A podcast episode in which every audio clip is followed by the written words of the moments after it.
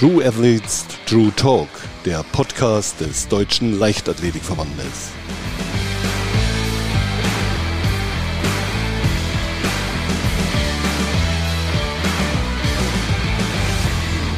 Herzlich willkommen zu einer neuen Folge True Athletes True Talk. Ja, bei mir ist heute ein Mann, an dem in diesem Jahr über 10 Kilometer eigentlich niemand vorbeikam. Bei mir ist der deutsche Meister über 10.000 Meter und 10 Kilometer, Nils Vogt. Schön, dass du da bist, Nils.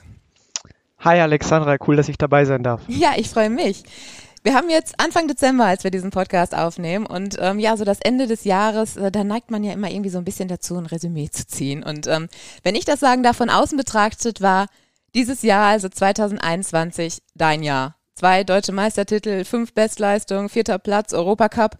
Aber wie hast du es selbst erlebt? Sag mal kurz.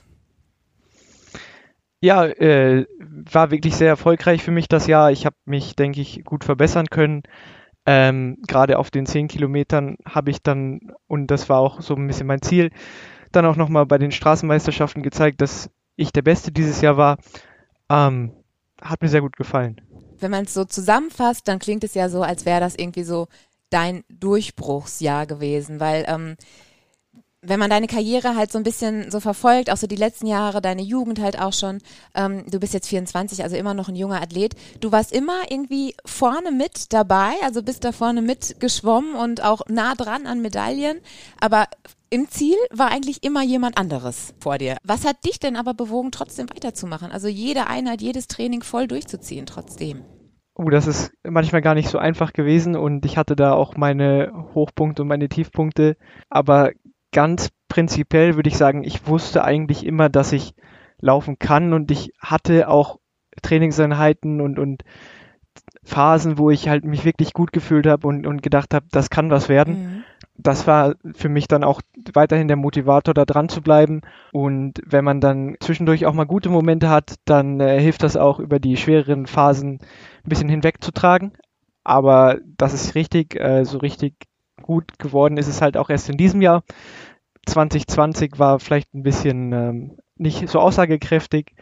Ähm, aber was, was für mich halt auch äh, so ein Punkt war, an dem ich gesagt habe, das lohnt sich weiterzumachen, war halt die U23 EM mhm. äh, 2019, wo ich Vierter geworden bin.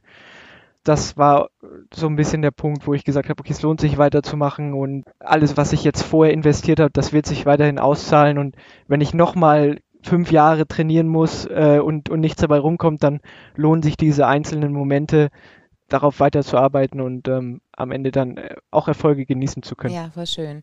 Wenn wir aber entsprechend mal auf dieses Jahr schauen, was ja so erfolgreich war, da haben wir Anfang des Jahres, also im Frühjahr, den Titel über 10.000 Meter.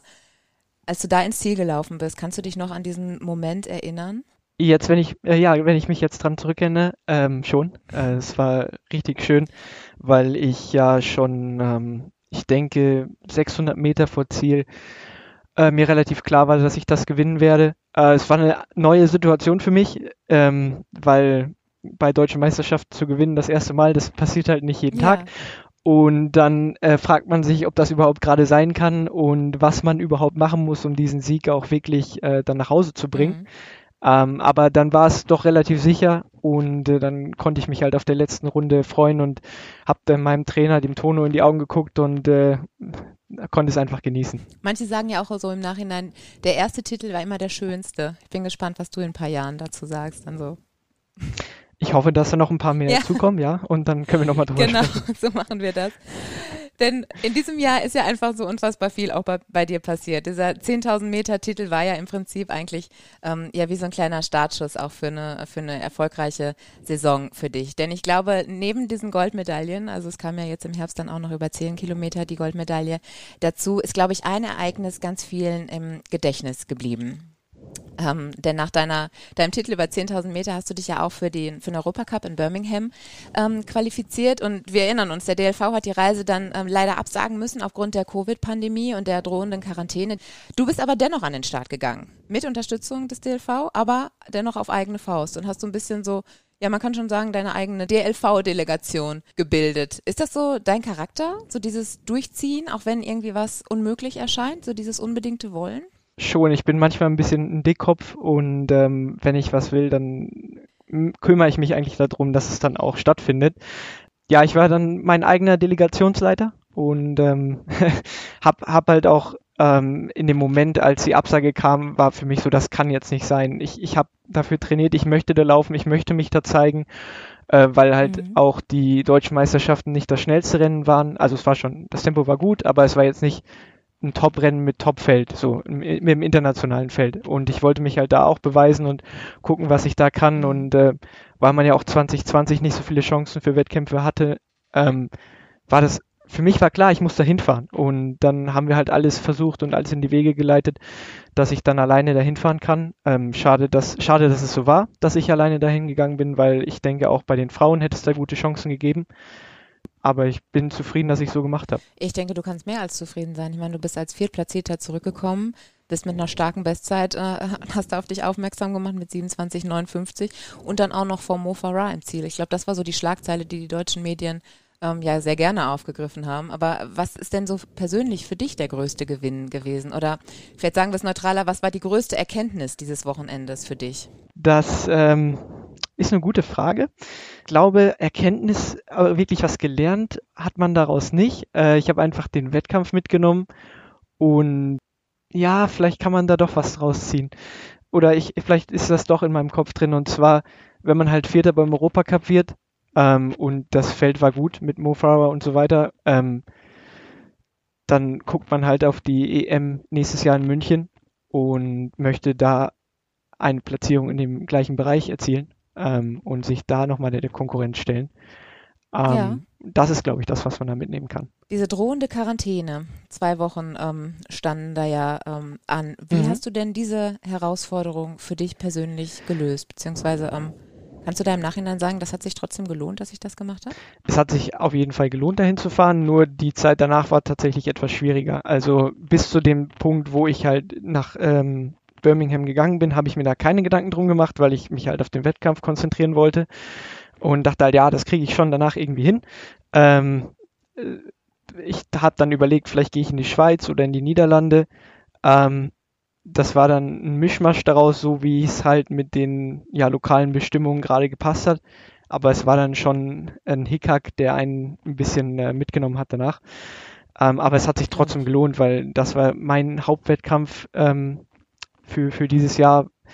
Äh, klar, man hätte irgendwie noch äh, versuchen können, danach was zu machen, aber das war halt das sichere Ding, was ich machen wollte und deswegen hat sich gelohnt, alles auf eine Karte da zu setzen. Wie hast du diese zwei Wochen dann wirklich gestaltet für dich im Training? Mal erstmal natürlich erholen von dem Laufen. Also danach mhm. war ich auch äh, ziemlich fertig. Ähm, bin dann erst in die Niederlande gegangen, weil die andere Quarantänebestimmungen hatten. Ich musste, glaube ich, nur fünf Tage dann da in Quarantäne sein. Ja, und ähm, danach bin ich dann halt nach St. Moritz gefahren und habe mich da im, in der Höhe weiter vorbereitet auf andere Wettkämpfe. Wenn wir jetzt mal auf Wattenscheid ähm, zu sprechen kommen, also dein, dein Zuhause seit jetzt gut zwei Jahren, weil Ende 2019, korrigiere mich, bist du von Münster nach Wattenscheid gewechselt. Ähm, jemand, der die Örtlichkeiten jetzt so einigermaßen kennt, ich komme hier mhm. aus der Nähe, also ich weiß, Münster und Wattenscheid, das ist nicht aus der Welt, also mit dem Auto gut erreichbar. Dennoch ist so ein Wechsel ähm, des Trainingsstandorts und alles, was da dran hängt, auch immer ein einschneidendes Erlebnis. Wie hast du das denn damals erlebt? Ja, wer, wer das, du kennst es ja und äh, Münster und Wattenscheid mhm. sind ja schon, obwohl es nur eine Stunde auseinander ist, sehr unterschiedlich. Ähm, äh, bei mir war es so, ich habe halt hier lange in Münster trainiert. Äh, ich glaube, ich habe mit 15 angefangen. Aber dann war irgendwann der Punkt, wo es eigentlich hier nicht weiterging. So, ähm, ich bin sehr dankbar allen, was allen, die sich hier um mich gekümmert haben, aber den nächsten Schritt muss man auch machen und man muss sich auch ähm, weiterentwickeln an der Stelle. Und da war halt für mich die Frage, wie mache ich das am besten? Wo gehe ich hin? Und ich wäre mhm. gerne in die USA gegangen eigentlich, bin auch ein halbes Jahr da gewesen. Das hat leider überhaupt nicht funktioniert. Bin dann im Dezember zu Weihnachten zurückgeflogen und äh, habe mich dann nochmal hingesetzt mhm. und darüber nachgedacht, was ich eigentlich möchte. Äh, und dann war es eigentlich sofort klar, dass ich nach Wattenscheid gehen muss. Habe das erst versucht ein bisschen zu kombinieren äh, mit dem Heimtrainer in Münster aber bin dann am Ende des Jahres voll nach Wattenscheid gegangen und das war eine richtig gute Entscheidung. Wenn du gerade kurz sagst, ähm, du warst auch ein halbes Jahr in den USA, das hat aber für dich nicht, nicht gepasst. Was, was genau war da ja. ähm, so der Knackpunkt, wo du gemerkt hast, ähm, das funktioniert hier nicht für mich? Ich habe leider keine Startberechtigung gekriegt, was auch erst äh, zwei Wochen vor meiner Ab vor meinem Abflug klar geworden okay. ist. Ähm, bin dann halt trotzdem hingeflogen, aber durfte keine Wettkämpfe mhm. bestreiten. Das war ein bisschen, bisschen schade, weil ich bin ja eigentlich dahin gegangen, um auch zu laufen und Wettkämpfe zu ja. machen. Ähm, mir wurde dann gesagt, dass ich äh, ein bisschen aussitzen kann, äh, praktisch ein Jahr Strafe, keine Wettkämpfe laufen darf und danach anfangen kann, aber das wäre nicht im Sinne deiner. Also Entwicklung. Also das, äh, ja. nee, auf keinen ja. Fall. Ja, das stimmt. Jetzt trainierst du ja unter ähm, dem Trainer Fuchs, ich glaube, so darf man ihn durchaus bezeichnen, Tono Kirschbaum, in einer unglaublich mhm. starken Trainingsgruppe. Wenn du das so für dich zusammenfasst, was macht das Training aktuell so besonders für dich? Das Training bei Tono ist, finde ich, davon geprägt, dass äh, man möglichst viel macht, aber versucht nicht zu viel zu machen. Also jedes Training ist wahrscheinlich so, aber bei Tono ist es halt so, dass, dass er schon individuell auf die Athleten eingeht und guckt, was kann ich äh, dem heute zutrauen und wie kann ich den belasten oder lasse ich es lieber ein bisschen ruhiger angehen. Ähm, das ist das, was, was das Training bei Tono, denke ich, ausmacht. Auch die starke Gruppe mhm. auf jeden Fall. Ähm, mit Amanal, mit Hendrik, mit, den, mit Tom, mit den Marathonläufern. Dann haben wir noch die Mittelstreckler in Wattenscheid, die leider nicht mehr bei Tono trainieren. Ähm, aber das ist so ein bisschen was, was auch äh, so einen mentalen Umschwung gibt, äh, wenn man halt sieht oder wenn man weiß, mit wem man trainiert und äh, im Training mit denen mithalten kann oder die auch im Training schlagen kann, dann gibt das nochmal einen Schub, dass man sich mehr zutraut, auch im Wettkampf. Mhm. Am Anfang, als du in diese Gruppe reingekommen bist, war das erstmal so, Überforderung will ich jetzt nicht sagen, aber erstmal eine, eine Umstellung, einfach in so einer Gruppe sich wiederzufinden? Mm, das war eine Umstellung, aber das war eine hilfreiche mhm. Umstellung, weil es eigentlich schöner ist, in der Gruppe zu trainieren und äh, Mentoren zu haben, ältere Athleten, die einem auch sagen können, hör mal, das ist jetzt irgendwie Unsinn, was du da gerade machst, äh, lass mal lieber den Dauerlauf am Nachmittag ein bisschen äh, langsamer machen, dann bist du morgen besser erholt und kannst da beim Bahntraining wieder richtig reinhauen. Das sind so Sachen, jeder ist irgendwie, Läufer sind ja vielleicht auch besonders ehrgeizig und besonders verstockt manchmal und wollen dann, oder ich will dann auch manchmal zu viel. Und dann ist es halt gut, wenn man jemanden hat, dem man auch vertraut, der dann sagt, denk lieber ans große Ganze und ähm, mach heute mal ruhig, damit du morgen wieder ähm, besser beim Training mhm. bist. Mit Tono hast du natürlich jetzt auch einfach einen Trainer an deiner Seite, der ähm, ja gefühlt 100 Jahre Erfahrung im Langstreckentraining schon mitbringt. Also wenn ich da an seine Schützlänge ähm, Michael Fietz, Jan Fitschen und jetzt natürlich auch aktuell Amanal Petros denke, kann man da sagen, ähm, Tono ist dein Lehrer und du bist dann der Schüler oder wie würdest du eure Zusammenarbeit beschreiben? Lehrer und Schüler. Äh, ich weiß nicht, ich bin nicht so Fan von Lehrern. ähm, ich würde den eher als, als ja, Trainer oder Mentor dann ja, bezeichnen. Ja. Also wenn wir jetzt dann auf eure, eure Trainingsgruppe halt schauen, weil ähm, natürlich im, die Impulse kommen natürlich alle von Tono, aber die Umsetzung, die ähm, machst du natürlich mit, mit deiner Trainingsgruppe. Nimm uns mal so ein bisschen mit. Wie, wie läuft das Training ähm, wirklich im Detail? Findest du dich da immer in einer Gruppe wieder oder machst du auch viel alleine? Ich habe jetzt in diesem Jahr auch relativ viel alleine gemacht, leider, weil das Training doch äh, ein bisschen auseinandergegangen ist, besonders in der Olympia-Vorbereitung mhm. von den Marathonläufern und mir. Ähm, aber Tono versucht halt immer den ja, größten gemeinsamen Nenner zu finden und äh, zu schauen, dass wir viel gemeinsam machen können. Äh, was jetzt auch in den letzten drei Wochen gut war, war, dass der Johannes Motschmann mhm. ähm, aus New York zurückgekommen ist und mit dem habe ich viel trainiert. Äh, da findet man schon immer was. Nur es geht dann halt auch ein bisschen darum, dass man für sich das Richtige macht und ähm, schön, wenn man mit anderen trainiert und es hilft auch, aber man muss dann ja auch für sich selber die richtigen Reize setzen und gucken, was einen weiterbringt. Mhm. Also diese Einsamkeit der Langstrecke, die ähm, viele Langstreckler halt wirklich auch beschreiben, die schockt dich eigentlich nicht so, oder?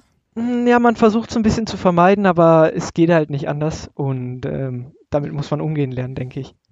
Was würdest du sagen, was muss ein guter Langstreckler mitbringen? Ja, das hört sich jetzt, ist jetzt ein bisschen äh, einfach, aber Ausdauer natürlich. ähm, Durchhaltevermögen.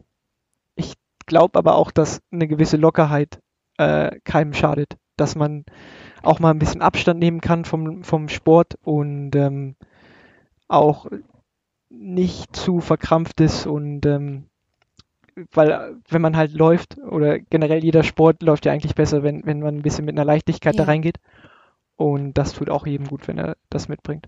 Wo holst du dir denn deine Leichtigkeit her? Was hast du da für, für Rituale so im Alltag, die dir da helfen?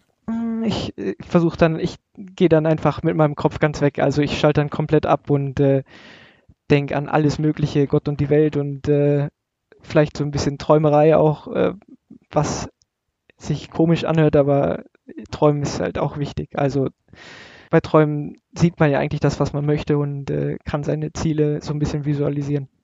Bist du jemand, der seine Träume auch so nach außen trägt, also so darüber spricht und das ähm, für andere irgendwie greifbar Ich finde das, ich finde das ein bisschen schwierig. Also so Träume sind für mich privat. Aha. Ziele, Ziele sind was anderes, weil Ziele sind dann ja wirklich was Festgesetztes. Also ich könnte sagen, ich möchte die Zeit laufen oder diese Platzierung erreichen, aber Träume sind, sind nochmal was Privates, finde ich. Okay, ja, ja, genau. Du giltst in der Szene ja als ähm, sehr nahbar und offen und zugänglich und als jemand, der das Laufen halt auch so zu 100 Prozent lebt. Merkst du das, dass da ähm, manche von deinem Werdegang, ähm, wir haben halt darüber gesprochen, so von wegen, ähm, immer irgendwie dabei gewesen, aber nicht ganz vorne und dann jetzt in diesem Jahr so der Durchbruch, dass das viele auch inspiriert und äh, dir das so als Rückmeldung geben? Äh, ich hoffe, dass das viele inspiriert. Rückmeldung würde, würde mich freuen. nee, aber ich, ich äh, hoffe, dass ich auch ein bisschen zeigen kann, dass man ähm, halt durch Durchhaltevermögen und immer am Ball bleiben äh, auch was erreichen kann im Laufen und ähm, dass es so ein bisschen auch den Jüngeren ein bisschen ja, ich versuche da auch ein bisschen nahbar zu sein, dass, weil ich auch möchte, dass in Deutschland gut gelaufen wird. Ja. Und ähm, wenn da jemand auf mich zukommt und eine Frage hat, dann gerne. Ja. Schaust du umgekehrt auch auf andere und lässt dich inspirieren? Also jetzt Absolut. oder vielleicht auch in der Vergangenheit schon? Absolut. Ähm, Amanal ist äh, in unserer Trainingsgruppe halt ja der, der König praktisch mit seinen äh, zwei deutschen Rekorden ja. und der ist auch eine große Inspiration für mich. Ähm, was mich auch absolut begeistert hat, war Arnes deutscher Marathonrekord. Mhm. Ja. Das sind ja alles Marathonläufer, ne? Das stimmt, es ist komisch. Vielleicht, ist vielleicht, äh, komisch. Äh, vielleicht hat es was mit meinen Träumen zu tun. ich meine, da schließt sich ja auch eigentlich so zwangsläufig diese ähm, Frage an, ob denn die 10.000 Meter jetzt eine Durchgangsstation für dich sind oder ähm, ob der Blick schon auch Richtung Marathon halt irgendwann gehen soll für dich. Hast du das für dich schon abschließend so geklärt oder gehört das noch zu den Träumen, sage ich jetzt mal? Nee, der, der Blick ging schon immer Richtung Marathon. Mhm. Ähm, ich möchte mich aber vorher auch äh, unten beweisen und habe da so meine, meine Schwellenwerte, wo ich sage, okay, ab jetzt möchte ich auch äh, auf den Marathon gehen und da angreifen. Was macht denn die Faszination Marathon so für dich aus? Also, dass du auch schon so ganz klar sagen kannst, nee, nee, das ist immer schon so ein Ziel gewesen. Erstmal wurde mir oft gesagt, dass ich da ähm, gute, gute Voraussetzungen für hätte. Mhm. Und dann ist das auch schon so ein bisschen äh, mit ein, eine Königsdisziplin der Leichtathletik, denke ich. Das sage ich, obwohl ich absolut gerne auf der Bahn laufe. Also ich, ich liebe die Bahn, aber der Marathon hat halt nochmal eine andere Faszination. Weil da diese mentale Ebene noch mehr mit dazu kommt über die lange Strecke? Ich würde das auch ein bisschen so auf die Vorbereitung setzen. Also es ist halt schon, ich sehe das ja auch bei den Leuten, mit denen ich trainiere, eine lange und ja, zeitaufwendige Vorbereitung. Ähm, das ist das, ja, mit dem mentalen, man, da muss man halt durch, mhm. aber man muss es dann halt auch irgendwie am Ende schaffen, noch so frisch zu sein und, und so locker im Kopf zu sein, dass man es dann auf die Straße bringen kann. Auch allein dieser, dieser Trubel um den Marathon, also das Eliud Kipchoge-Projekt da unter zwei Stunden zu laufen, ja, das ist ja eine Riesensache gewesen. Ja. Und ähm, der Marathon hat halt so eine, so eine große Vergleichbarkeit. Jeder weiß, was ein Marathon ist. Ähm, das ist schon, schon eine große Sache, die man halt immer im Kopf hat. Sind das Bilder auch in deinem Kopf, die dich aktuell schon im Training ähm, antreiben? Oder bist du da eher jemand, der auf, auf ein kurzfristiges Ziel eher schaut? Nee, ich habe da auch eher, eher kurzfristige Ziele. Also ich habe zum Beispiel die letzten drei Monate immer an Crosslaufen gedacht und das äh, immer versucht im, im Training einzubauen. Leider hat das jetzt nicht so hingehauen. Da bin ich mir auch nicht ganz sicher, warum, aber ähm, das, das sind mehr so die kurzfristigen Ziele, an denen ich mich da orientiere. Diese Enttäuschung und dann wieder Anlauf zu nehmen, das ist ja auch was, was du aus deiner Karriere ja auch kennst und wo du weißt, das lohnt sich halt immer wieder. Was für Strategien hast du dir denn da so in der Vergangenheit zurechtlegen können, um genau aus diesen Phasen, in der du jetzt heute halt bist, ähm, halt auch einfach wieder rauszukommen? Weißt du das für dich oder ist das immer, immer anders? Das ist, glaube ich, immer anders. Nur am Ende denke ich mir, dann doch, ich kann ja eigentlich laufen und irgendwo muss es doch versteckt sein und dann findet man es eigentlich wieder. Was ich früher dummerweise gemacht habe, ist nach einem schlechten Wettkampf dann am nächsten Tag im Training das versuchen irgendwie, keine Ahnung, aufzuholen oder so, aber davon hat man halt nicht besonders viel, ähm, mhm. sondern dann lieber erholen und in den nächsten Tagen dann wieder richtig mit Training weitermachen. Hilft dir der Blick auf die beiden Goldmedaillen? Aus diesem Jahr? Uh, begrenzt, weil das ist ja so ein, dann denkt man sich ja, äh, da habe ich äh, alle geschlagen oder da war ich der Beste und die Strecke ist ja auch ungefähr gleich lang gewesen. Eigentlich müsste ich ja auch über die ähnlich lange Strecke im Cross gut laufen können.